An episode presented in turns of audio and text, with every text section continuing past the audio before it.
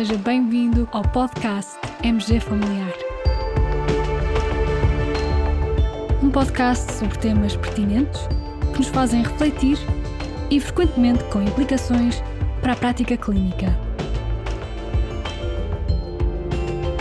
E damos as boas-vindas ao nosso anfitrião, professor Carlos Martins.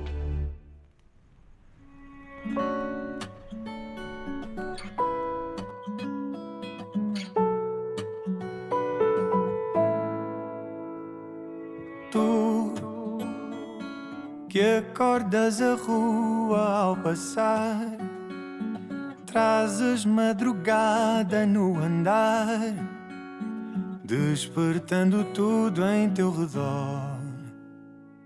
E eu, mergulhado nesse jeito teu, de quem roubou a chave do céu, já sei a tua essência de cor. A nossa colega Joana está entusiasmada por iniciar funções no seu novo local de trabalho. Depois de todo o seu valioso percurso formativo, seis anos de mestrado integrado em Medicina, o ano comum e finalmente o internato da especialidade, percurso esse que o Sr. Ministro Manuel Leitor mostrou desconhecer em declarações recentes, mas que leva Portugal a estar na linha da frente em termos de qualidade da especialidade de Medicina Geral e Familiar, depois de todo esse percurso, dizia eu, a Joana vai finalmente assumir a gestão da sua nova lista de utentes. Na organização do seu horário, consultando os registros clínicos, verifica que na sua lista de utentes, no último ano, nasceram 10 crianças. Então, para calcular o número de consultas que deve reservar semanalmente para a saúde materna, poderá usar a seguinte fórmula: 10 vezes 7 a dividir por 44 ou 10 vezes 6 a dividir por 44. Caros colegas, para descobrir a resposta a este quiz, hoje voltamos a ter connosco a professora Sofia Batista, co-editora do portal EMG Familiar. Olá, Sofia, tudo bem contigo? Muito obrigada, viva professor. Olá também a todos os colegas que nos ouvem. É sempre um gosto ter-te connosco, Sofia. Hoje vamos falar sobre a gestão da lista de utentes e sei que trazes uma convidada. Conta-nos lá como te surgiu a ideia de nos trazer este tema ao nosso podcast e depois apresenta-nos então a nossa convidada. Muito bem. A semana passada, centenas de colegas nossos assumiram como recém-especialistas novas listas de utentes e, com isso, todo um novo desafio. Também, a coincidir com isto, as jornadas Refresh Med lançaram-nos um repto de apresentar um workshop sobre gestão de lista de utentes. Eu disse lançaram-nos, porque não foi só a mim, foi também a Liliana Flores. Liliana Flores Silva, que é a nossa convidada de hoje, que é recém-especialista, assumiu a semana passada na nova USF, o USF Amanhecer, do Sérgio Gondomar. Olá Liliana, viva, como estás? Olá, colegas. É um gosto estar aqui e poder partilhar convosco aquilo que foi a nossa experiência neste, neste workshop. Então, bem-vinda também da minha parte, Liliana, e obrigado por ter aceito o convite para estar aqui conosco. Muito bem, aproveitamos também para deixar aqui uma saudação à organização das jornadas Refresh Med e, de facto, este tópico é um tópico quente, que vem muito a propósito, como vos dizia, dos dias de hoje. A gestão da lista de utentes é um processo iterativo e de adaptação constante. Desde a criação da especialidade de medicina geral em Portugal e em muitos outros países, a regra tem sido a de atribuir a cada médico ou equipa de saúde uma lista de utentes organizada preferencialmente por famílias. Existem dois fatores fundamentais no que diz respeito à constituição das listas de utentes, desde logo a dimensão da lista de utentes, seja na sua vertente absoluta de, e de dimensão em termos de unidades ponderadas, também, claro, as características específicas da lista, que vai influenciar a taxa de utilização e a demanda de cuidados, portanto, refletir-se na quantidade de trabalho associada a essa lista de utentes.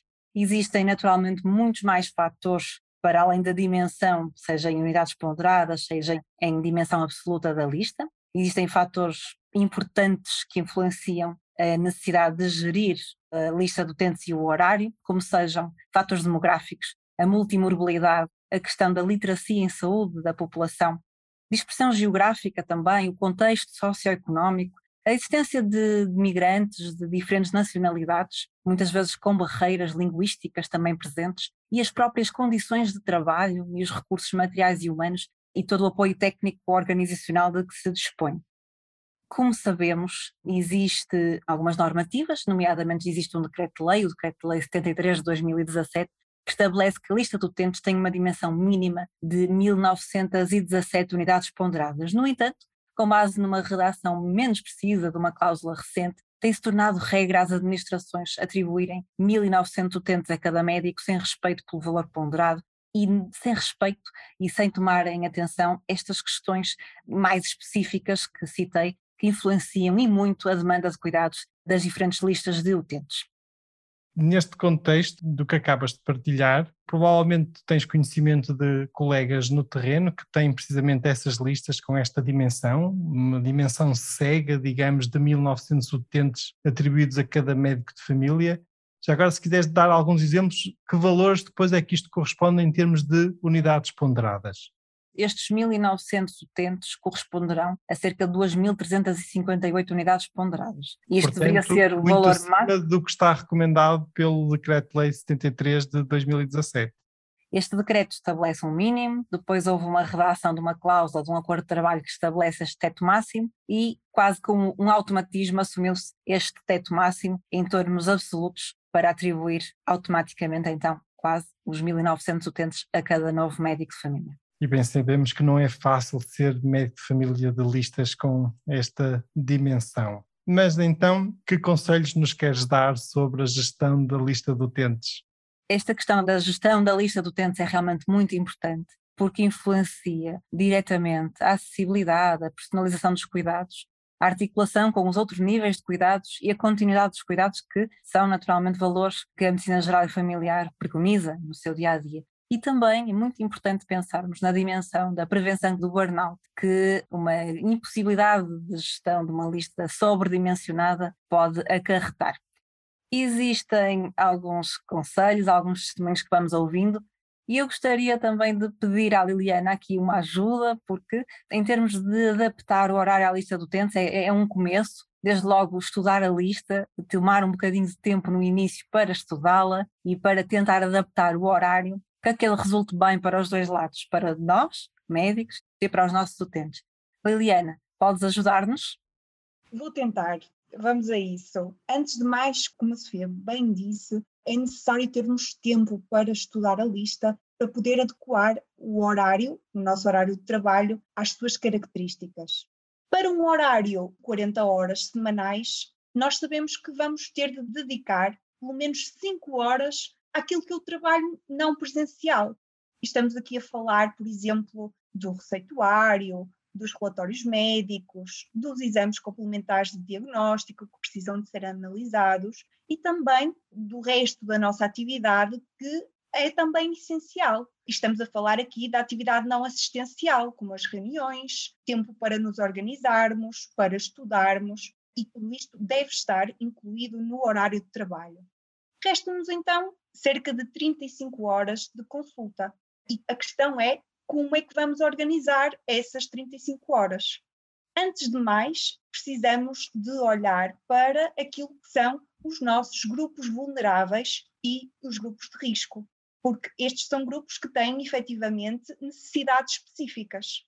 Pensando nas crianças, na saúde infantil e juvenil, por exemplo, sabemos que as crianças no primeiro ano de vida necessitam de seis consultas.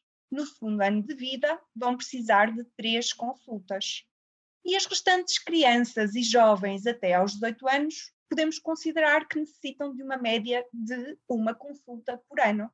Pensando noutros grupos vulneráveis, por exemplo, as grávidas, para estimar o número de consultas de saúde materna, temos de saber uma estimativa do número de grávidas esperado para o ano corrente. E nós sabemos que esse número é mais ou menos equivalente ao número de nascimentos do ano anterior. Sabemos que durante a gravidez está recomendada uma média de seis consultas de vigilância. E incluímos aqui também a consulta de revisão do puerpério. E por isso, por cada gestação, vamos precisar de sete consultas de vigilância. Então, Liliana, aproveito para sublinhar e vamos aproveitar para dar aqui a solução do nosso ah, quiz. Muito a bem. resposta, em relação ao quiz que nós tínhamos, a resposta correta seria 10 a multiplicar por 7 e a dividir por 44. 44. Esse foi o pormenor que ainda não referi. Porquê? Nós, ao fazermos estas contas, dá-nos uma estimativa do número de consultas esperado por ano. E nós, para sabermos o número de consultas por semana, teremos de dividir esse número total por 44 semanas, que é o número uh, estimado, o número médio de semanas úteis por ano, descontando já o período de férias, etc. Muito bem. Então, decompondo o significado de, destes valores, 10 corresponde ao número estimado e esperado de grávidas para o próximo ano. É óbvio que muitas vezes esse número é algo imprevisível e pode variar, mas tendo em consideração o número de crianças que nasceram no ano anterior, será essa a estimativa. 7 corresponde ao número de consultas por cada gravidez, incluindo a consulta de revisão do puerpério. Exatamente. E 44 corresponde às 44 semanas de trabalho. Está correto? Perfeito. Muito é bem, isso mesmo. obrigado. Prosseguindo então, relativamente à consulta de vigilância de planeamento familiar, o número estimado de consultas será o equivalente a cerca de 60% do número total de mulheres em idade fértil. E aqui consideramos a idade fértil dos 15 aos 54 anos. Aqui consideram 60% porque é o esperado em termos de taxa de utilização da consulta de planeamento familiar para uma correta vigilância, digamos assim. E agora passando aos grupos de risco. Relativamente à consulta de diabetes, estimamos que um diabético precisa de cerca de três consultas, portanto, em média, três consultas por ano, tendo em conta que alguns diabéticos precisarão apenas de duas e outros um pouco mais, por isso consideramos uma média de três consultas anuais, e o hipertenso precisará de duas consultas anuais. Aqui, eu aconselho, do ponto de vista prático, a excluir da consulta de hipertensão os hipertensos que são também diabéticos, porque esses farão a sua vigilância habitualmente na consulta de diabetes e é uma forma, entre aspas, de pouparmos consultas. A todos estes números, como já referimos, são média de consultas anuais e teremos sempre que dividir pelas 44 semanas úteis do ano. O que é que nos resta então depois de fazermos as contas aos números de consulta de grupos vulneráveis e grupos de risco? Resta-nos a consulta domiciliária, e aqui, como ponto de referência, poderemos considerar cerca de uma hora por semana, inicialmente, mas tendo em conta que este número terá sempre de ser ajustado ao número total de pessoas dependentes, à taxa de utilização da consulta domiciliária e até outros fatores, como por exemplo a dispersão da população, por isso o tempo que demoramos a chegar ao domicílio dos utentes. O restante horário será ocupado com o que sobra, digamos assim. Estamos a falar da consulta de saúde adultos, da consulta aberta, e aqui poderemos também incluir a teleconsulta, esta nova modalidade, digamos assim, que foi muito, teve uma clara expansão com a pandemia. Então, para terminar esta parte da construção do horário, dava apenas algumas dicas práticas que são fundamentais para quem pega numa nova lista, digamos assim. Antes de mais, a articulação com o enfermeiro de família, principalmente para as consultas de equipa, as consultas dos grupos vulneráveis e de risco. Depois, também a necessidade de disponibilizar consulta programada, quer em horário pré-laboral, quer em horário pós-laboral, principalmente para os grupos em idade ativa.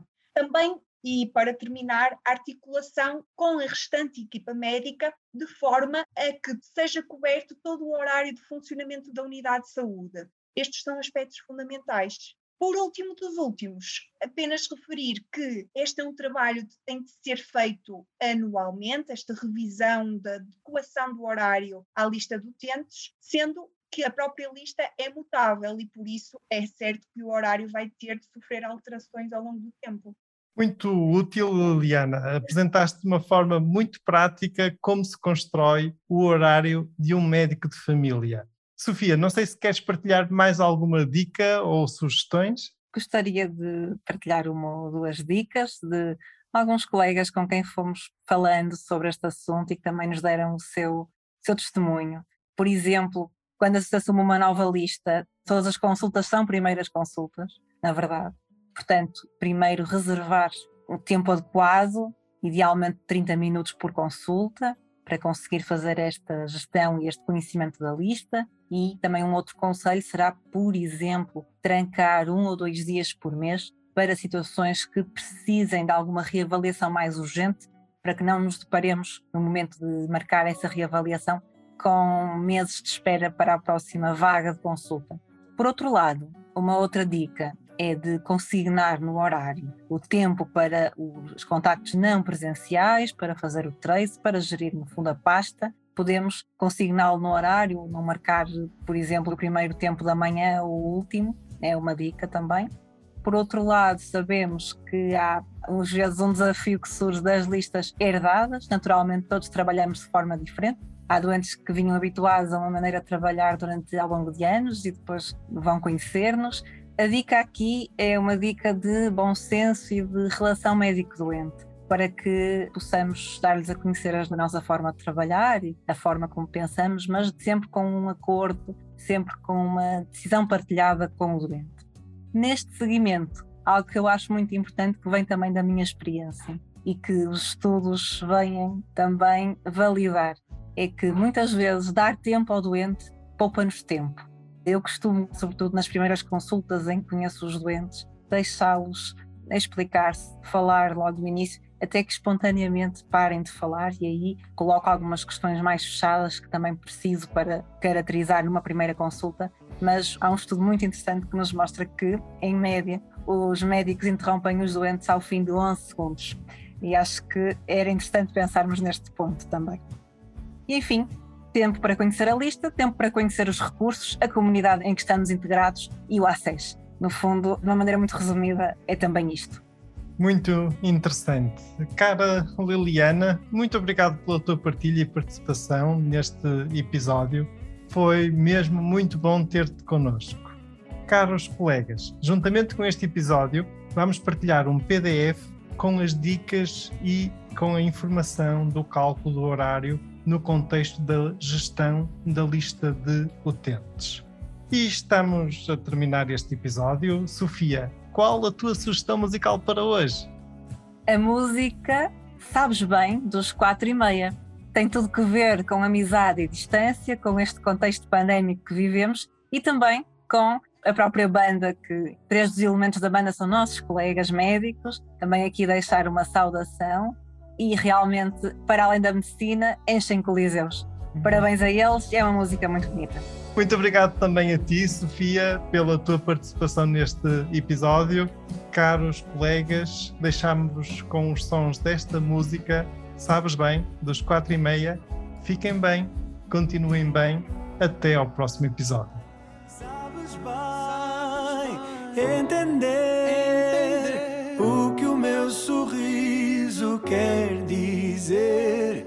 Eu sei vai encontrar a chama que aquece o teu olhar. Sabes bem entender o que o meu sorriso quer dizer. Eu sei bem encontrar a chama que aquece o teu assim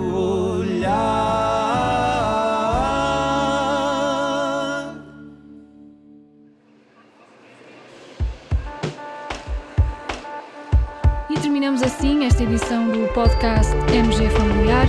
Muito obrigada por nos ouvir. Se desejar completar a sua leitura, muitos dos conteúdos abordados neste podcast estão disponíveis em www.mgfamiliar.net. Até ao próximo episódio.